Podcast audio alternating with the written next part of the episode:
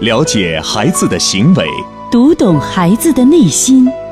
亲子课堂，与孩子一起成长。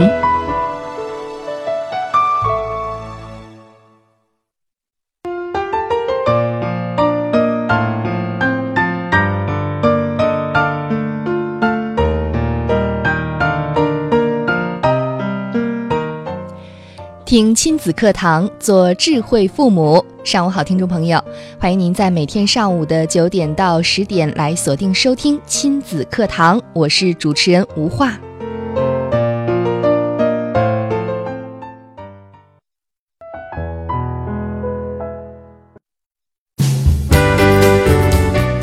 亲子课堂今日关注：糖尿病从哪里来？主讲嘉宾。国家级心理咨询师、郑州七院儿童心理咨询师姜建慧老师，欢迎关注收听。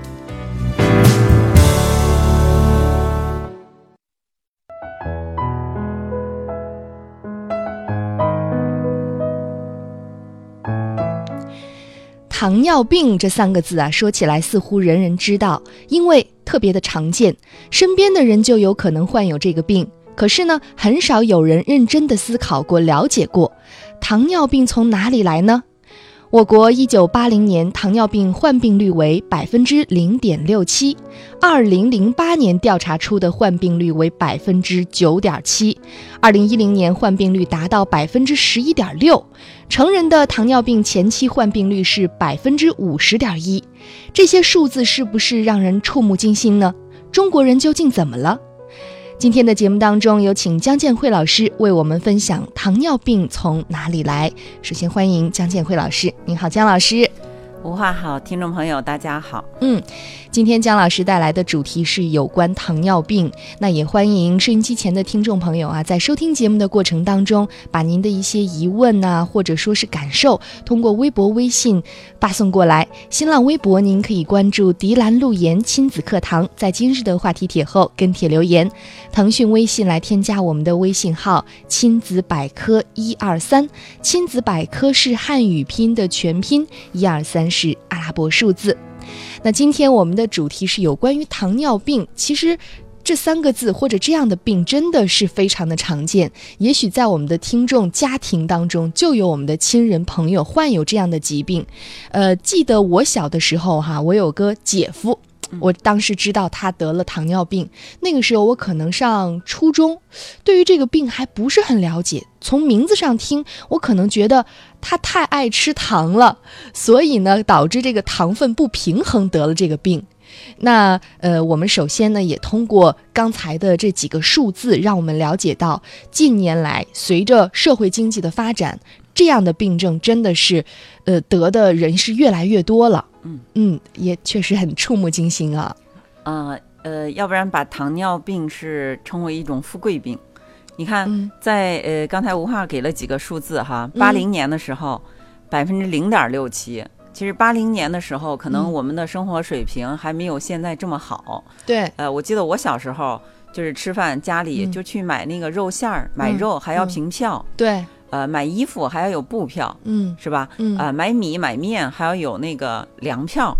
八零年那个时候工资标准，可能也就一一百块，呃，嗯，一百块都没有。我我是八八年工作的，八八年工作就是我刚工作第一年是四十六块钱，哦，第二年转正之后是六十六十八块钱。对，那个时候会，当然我当时还没出生，还比较小哈，呃，后来。呃，出就是大了之后会听家人回忆起来，那那段时间确实是一家可能也就靠父亲母亲一个人的工资养活全家的孩子，根本就不是想要什么就要什么，物资很缺乏。对，那个时候可能一年吃肉都吃不上几次，嗯，呃，都是特别那个觉得过年是特别幸福的一件事情，因为过年可以吃好吃的包饺子。哎，可以炸一些呃丸子呀，对对，有油水吃。哎，对，嗯，呃，所以你看那个时候就很少有像啊糖尿病这样百分之零点六七，也就是一百个人还没有一个人。对，嗯，但是到了呃零八年，到零八年的时候就成百分之九点七了。嗯，就一百个人里头都有将近十个人了，增长了十倍。对。呃，嗯这个增长率是非常大的。那么，呃，一零年哈最近的一次调查，这是呃，就是一它这个调查是怎么来的哈？就是在一三年的九月四号，呃，首先是在美国医学会杂志上发表了一篇文章，它是根据二零一零年中国的流行病学调查数据。糖尿病总患病率是百分之十一点六，其中男性是十二点一，女性是十一，这个嗯男性要高一点。嗯这篇名为《中国成人糖尿病流行与控制现状》的论文，是由上海交通大学医学院这个附属瑞金医院宁光教授研究团队和中国疾病预防控制中心赵文华研究员这个团队共同完成的。这个调查覆盖了国家三十一个省、直辖市和自治区的九万八千六百五十八名十八岁以上的成人。嗯这个也是目前国内关于糖尿病最新的大规模流行这个流行病的调查。嗯那么在这份调查报告中显示，哈，中国成人的糖尿病前期患病率是百分之五十点一。这个呃，因为百分之五十点一，这个比例是非常非常非常惊人。对。嗯，那么什么是前期患病率呢？对，其实前期患病率就是你比如说呃血糖的呃嗯。这个被诊断为糖尿病哈，诊断为糖尿病，它的啊、呃空腹血糖是这个比如说七以上嗯，呃，那么呃在在呃因为血糖的正常值是六点一是吧？嗯。在六点一和七之间嗯。之间的这一部分人群，嗯。就是他已经是在呃正常常范围以以外了，了。但是他还不够诊断为啊、这个糖尿病。嗯。那么像这部分人群，就是把它归到就是在正常和异常之间的，嗯嗯，给它归到呃是前期人群。那么这个前期人群有可能会经过呃很多年、十年嗯啊、几年、十年，他嗯才会、可能才会以糖尿病，嗯就是才会患上这个糖尿病。但是这部分人群可能很多人都不在意，嗯觉得我这个也没有也没有到啊、糖尿病这个呃这个诊断标准哈。嗯所以你看，这个是很很让人震惊的，百分之五十点一。但是我们想想，假如说十年之后，十年之后会有多少人对，患上糖尿病？嗯到时候这个呃这个医疗资源是吧，能不嗯能会不会够用？这么多人都得这个病，因为这个病呢，它呃的并发症是有很多的。嗯糖尿病的并发症，呃，像这个视网膜病变，哎，像呃这个呃视网膜病变，这个没有办法想象跟这个糖尿病结合起来哈。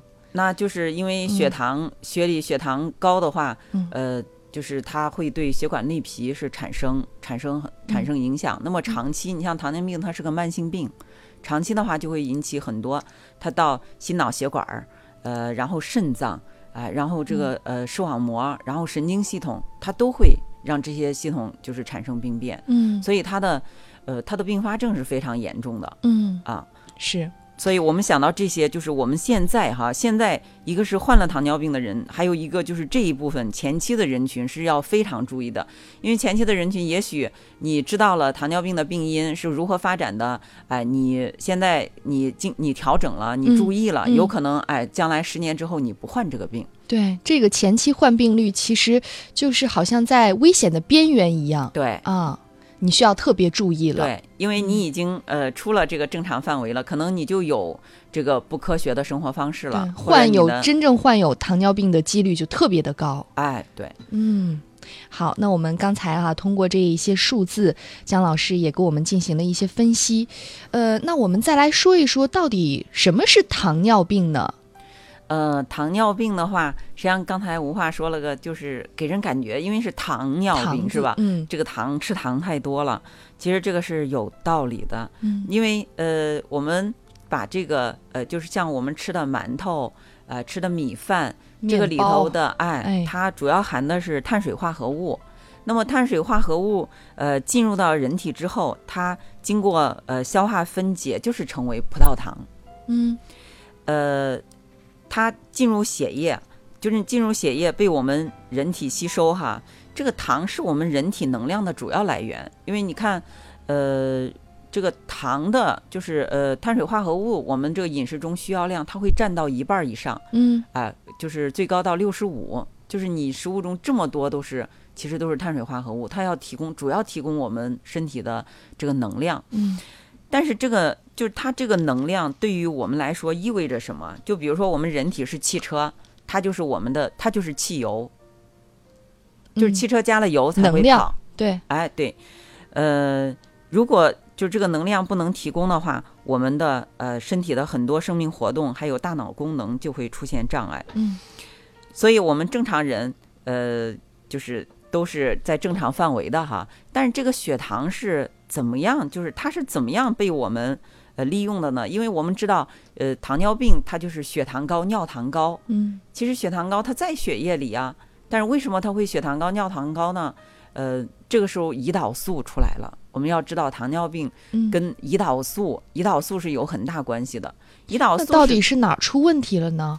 是胰岛素出问题了，还是怎么去理解？对，就是胰岛素出问题了。这个胰哦岛素在呃这里起了一个什么作用哈？嗯嗯。呃，我们就是这个糖，我们吃了呃这个饭之后，它呃它转化成糖，但是嗯这个糖不能直接被我们的呃身体这个吸收，嗯。这个糖在血管里是不行的，必须要进入到细胞内嗯，才能转化为能量。对，但是进入细胞内，这个细胞是关关着的，细胞好好比是一间房子，嗯你必须得有钥匙才能进去。嗯那这个钥匙，胰岛素就是这个钥匙，嗯所以这个血糖必须要经过胰岛素才能进入到细胞内，才能转化为能量被我们身体利用。嗯，这个胰岛素在正常状态的话，我们就不会得糖尿病。嗯，现在糖尿病就是因为胰岛素这部分出问题了。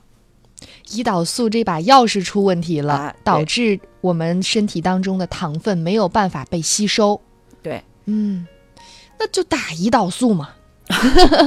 这个胰岛素怎么来去调节呢？你看，呃，吴话就说了，那打胰岛素不就行了？嗯但是吴话，你有没有想过，就是我们其实我们的身体完全就是他自己就能自转，是吧？对，呃，你平时你是希望你呃每天该上班就上班，回家就吃饭呀，就休息呀？你还是希望每天就带一个针呢？每天得背着它，我早上打一次，晚上打一次，甚至我早上打一次，中午打一次，晚上打一次，那我们当然不希望了。不希望吧？对，毕竟这是一种病，我是一个病人，我需要每天带着治病的东西，这是一个压力。所以说，我们身体所给予我们的，其实是本来是、呃不需要这些额外的东西的。对对，啊，所以我们我们怎么样？我们的目标是怎么样调整的？哎，我们身体，我们身体它自转是吧？它是嗯平衡的，它自己就很好，这是嗯我们要追求的目标。嗯，好哈，这刚才这也慢慢的在理哈，了解这个糖尿病到底是一种什么样的疾病。呃，也看到一些朋友，包括影视作品，这个糖尿病一犯病，马上就是拿一根针，需要注射胰岛素。那刚才我们听江建辉老师分析，是胰岛素出了问题。那为什么会出问题呢？出了问题之后，我们又该怎么办呢？我们也稍事休息一下，待会儿继续回到节目当中来一层一层的来解析糖尿病。欢迎大家通过微博、微信参与进节目互动。新浪微博是迪兰路言亲子课堂，腾讯微信是亲子百科一二三，亲子百科是汉语拼音的全拼，一二三是阿拉伯数字。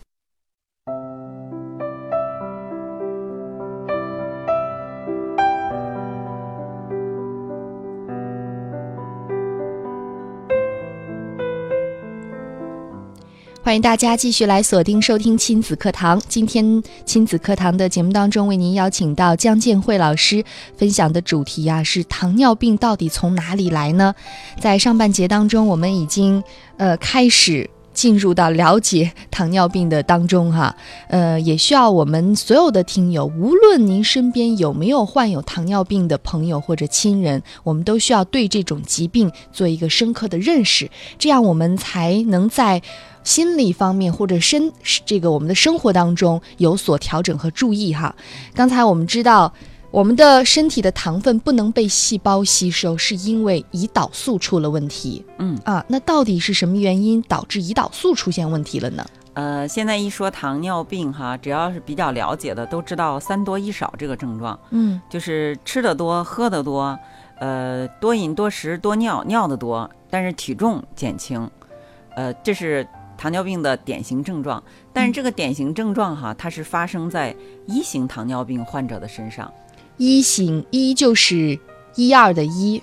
啊，对，嗯。就是糖尿病主要是分两型，嗯。那么一型就是一型其实占很少，只占百分之十，嗯。它主要发生在儿童和青少年中，嗯。这个是它的典型症状。呃，因为这个这个发生的话是还是比较紧急的，有时候甚至有时候会发生酮症酸中毒哈，所以它属于一型是属于胰岛素依赖型糖尿病，就是它、它就是注射了胰岛素，它就能改善。嗯呃，它也是依赖型啊，必须要注射胰岛素。那么它和二型的这个发生机理是完全不一样的，它属于呃自体免疫性疾病。就是怎么说呢？呃，比如说我们的免疫系统哈，免疫系统我们是针对外来的身体外来的呃这个细菌呀、病毒啊、异物啊，嗯。呃，我们把它杀，把它就是说把它隔离掉。把它隔离掉，把它嗯。杀灭呀，哈，让身体保持平衡。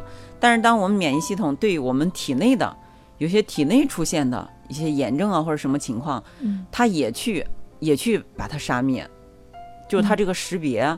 识别还是啊，或者是或识别出了一些问题，或者嗯是就是这个人身体，就是你比如说这个呃，像胰岛素呃，像这个呃分泌胰岛素的这个腺体，嗯。它有病毒感染了，这个呃，就这个我们免疫系统去要去要杀灭这个病毒，结果最终把这个腺体伤害了，就是胰岛素不能分泌了，哦。就就是这个意思。嗯。所以说它属于依赖型的，嗯，那么这一部分只占百分之十，还有百分之九十是二型的糖尿病。二型的糖尿病像以前哈，我们都知道都是发生在中年、中老年身上。对四十岁以后，甚至越年龄越大得了越多。嗯但是现在的状况来看，哈，就是年轻人，甚至是青少年也开始越来越多发生这个病。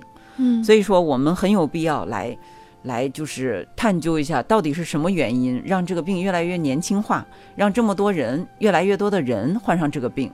嗯，糖尿病是遗传性疾病吗？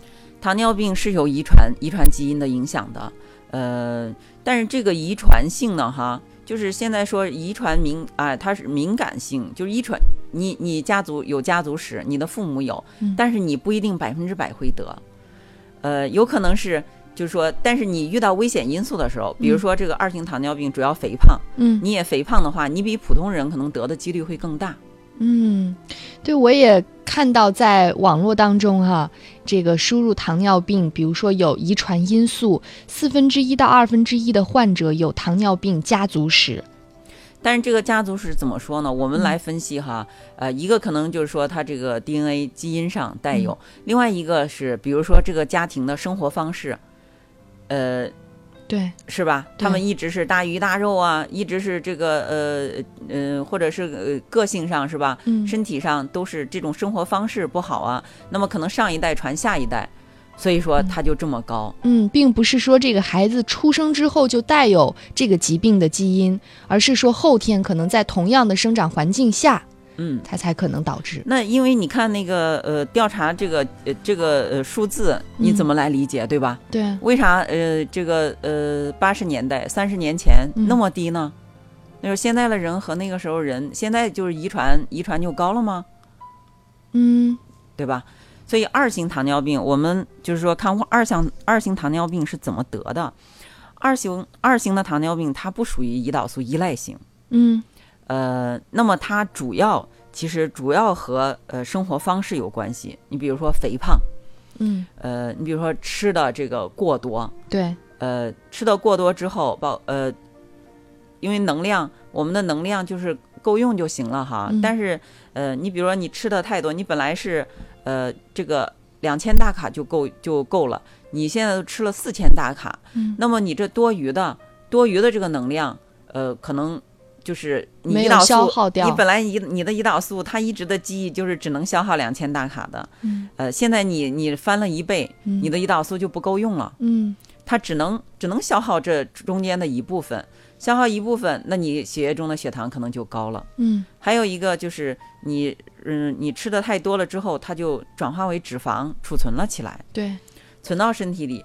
那么存到身体里之后，可能这个哎，这个呃，平时呃那你身体整个的这个需要量就增加量，嗯对吧？嗯但是你你身体产生胰岛素产生不了这么多，嗯还有你你这个脂肪储存多了之后，这个胰岛素它就不敏感了。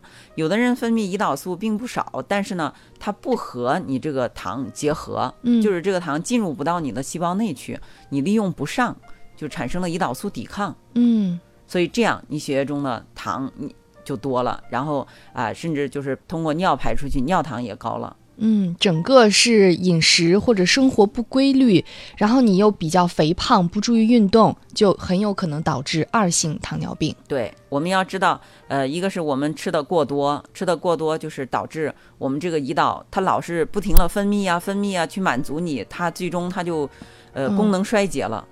就跟我们我们天天是吧，天天让一直干活，对，哎一直劳动，然后不休息，那都罢工了。对对，就是这个道理。嗯，好，这是肥胖哈。那还有其他原因？有没有有没有说这个体型体重上是正常范围，但是也是二型糖尿病？呃，那嗯就是、呃，还有一个就是心理这个哦应激、心理应激状态。嗯心理应激状态，呃，我们知道，就是我们处于应激状态的时候，刚才这呃这个吴话说了，他出差了哈，呃，出差了之后，其实一直都是在忙于工作，有任务感。嗯那么其实我就告诉他，你这个中间实际上就是一种应激状态。人在嗯有任务的时候，哎、人在呃，就是你要比赛对你这个身体，这是身体的一种本能，自然的反应。调动，哎，调动能量。嗯它就要储备能量，这时候就让你储备能量去完成这个工作。嗯，呃，那么储备能量就需要你体内呃这个呃加速的运转糖。哎，对，对这个时候它会把你你比如说你平时肝肝脏里储存的这个糖原嗯给拿出来，拿出来把它转变为糖，让让你这个能量够用。但这个时候也需要就需要胰岛素增加胰岛素来消耗，是吧？对，是啊，所以这个吴化呢就出去了，呃，几天是吧？啊，回来之后啊，就又成啊按部就班的工作，呃，然后业余也可以休息休息，那么这个应激状态就没了，就恢复了。嗯呃，这个胰岛素就呃，这个血糖也正常了，胰岛素分泌也是正常的，就没事儿了。嗯但是假如说你一直处于一种应激状态，长期的应激状态，那么就会产生我们刚才说了那两条，一个是你这个功，你这个分泌胰岛的功能就已经衰就会衰竭，嗯哎，再一个就是它会不敏感，发生抵抗，嗯哎，它不吸收，所以最终造成血糖高。嗯。对，如果你长期这个人处于一种应激的状态，也就是你的心理和思想，它不是处在一个平衡的状态，紧张啊或者压力呀、很有可能导致这个二型糖尿病应激状态下的它这种病症。对，嗯，长期的，哎，这种你。嗯就是有的有的人可能他是没办法改变的，可能是在这个工作当中，可能他的工作就需要他每时每刻都非常的紧张。那是不是完全是工作呢？其实，呃，工作只是一部分。嗯呃，现在哈，我就这我准备这期节目，我也是查了很多资料哈，嗯嗯查了很多资料，我就发现讲生活方式的内容很多，但是真正讲心理，就是心理。心理方面的因素分析哈嗯和心理调整的不多，那么我也专门儿就是把呃周正教授哈心理学家周正教授他著的一个《忧思悲愁与疾病》这本书，啊这本书上有专门儿有一个有一节就是写糖尿病的，嗯，它上面就进行了就是呃心理因素的分析。我们哎，我们也跟大家来分享一下。好的，呃，我们也稍事休息哈，回来之后继续来请江建辉老师分享周正教授所著的这本书籍当中的一些相关的内容。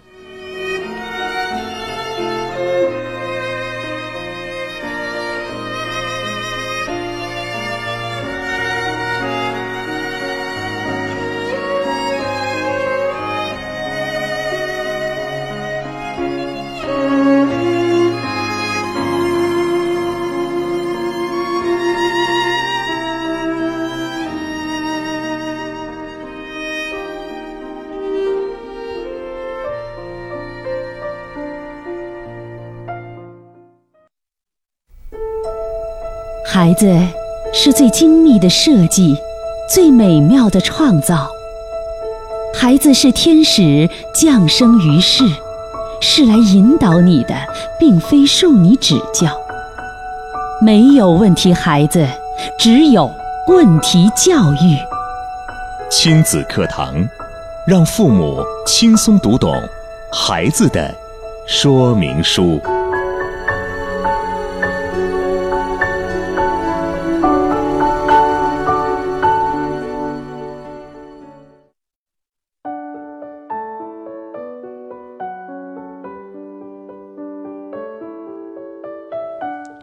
接下来呢，我们来分享周正教授所著的《忧思悲愁与疾病》这本书籍当中啊，所对糖尿病做的一些分析。首先，第一点是生活事件与糖尿病。生活事件是我们每个人在生活中经常面临的各种问题。生活事件与糖尿病起病关系啊，是糖尿病社会心理因素开展的最早的研究。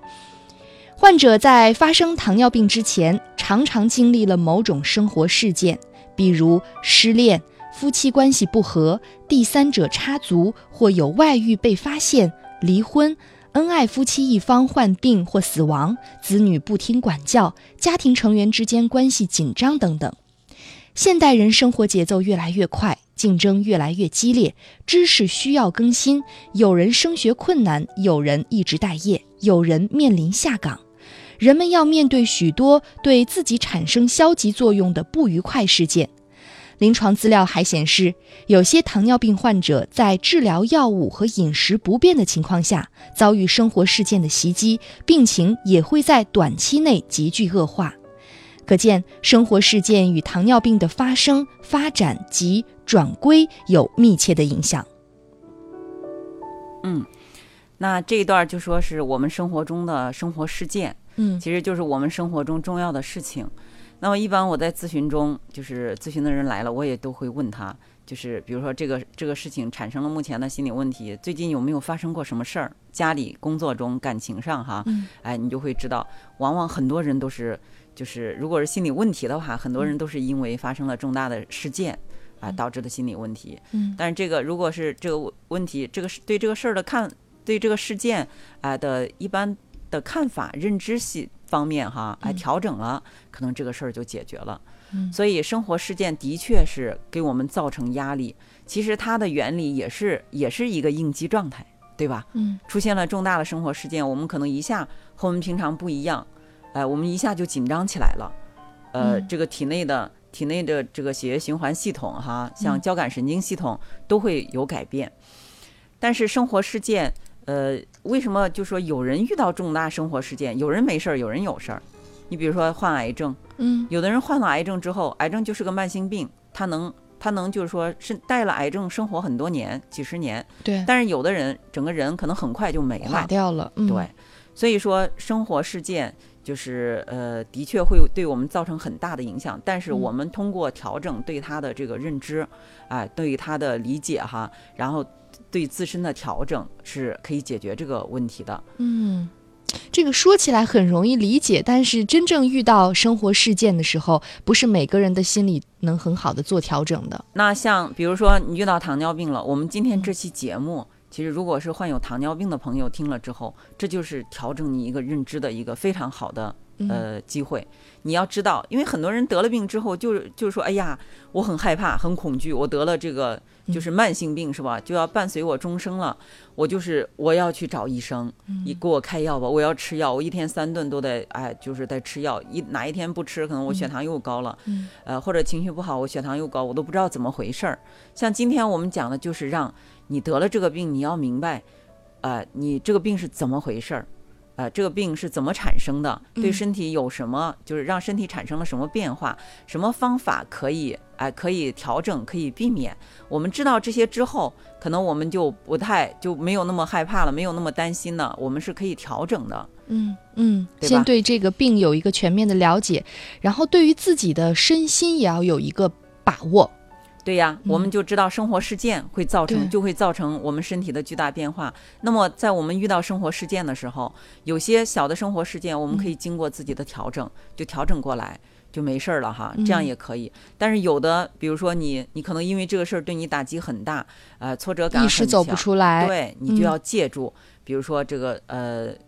朋友啊、亲人呐、嗯啊，甚至是专业的呃心理咨询。心理咨询呃机构啊，嗯来帮助你走出，可能你哎，你这个很快走出去了就没事儿了。就是我们一定要知道，遇到问题的时候，我们要把这个问题解决好。嗯，好，看来这个糖尿病跟我们的心理方面是有密切的关系的。这是周正教授所著的《忧思悲愁与疾病》这本书当中哈，呃，首先第一点，生活事件与糖尿病之间的关系。那接下来他分析的还有第二点是情绪因素与糖尿病。情绪因素在糖尿病的发生发展过程中起着比较重要的作用。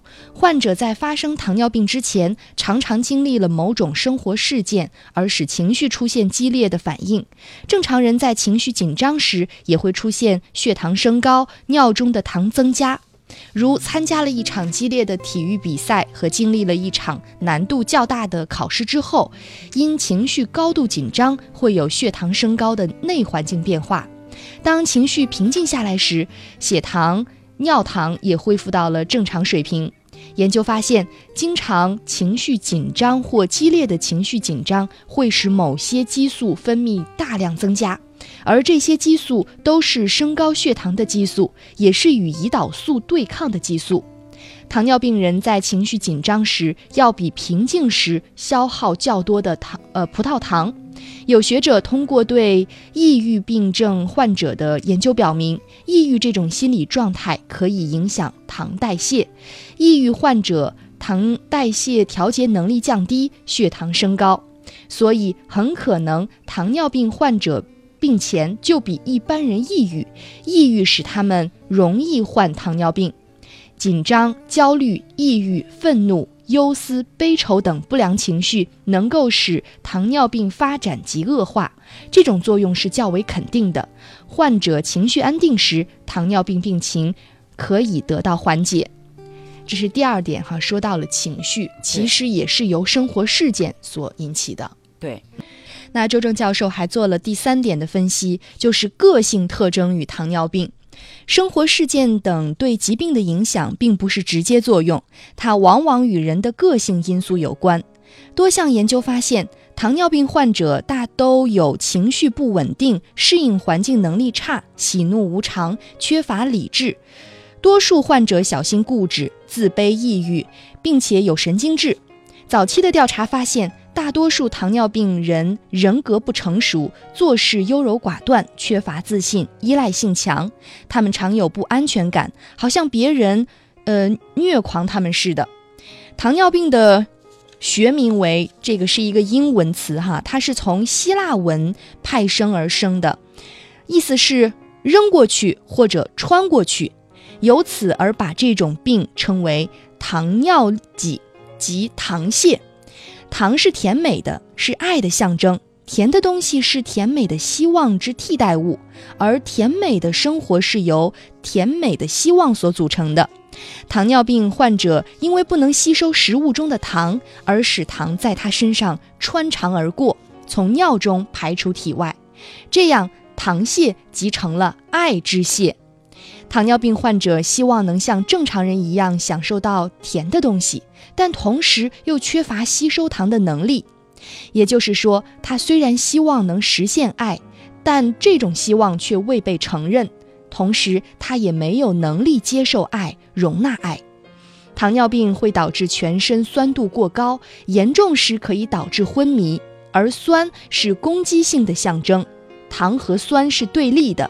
就像神话中的爱神维纳斯和战神马尔斯的对立一样，我们也会经常遇到这种爱与攻击性的对立。身体给我们的教训是：谁不去爱，谁就会变酸。换句话说，也就是谁不能想爱，自己也会变得无法被享受。只有会接受的人才会付出爱。糖尿病人所给出的爱，在形式上却只是一种存在于尿中的不能吸收的糖。谁不允许自己潇洒大方，谁就会出现糖尿疾。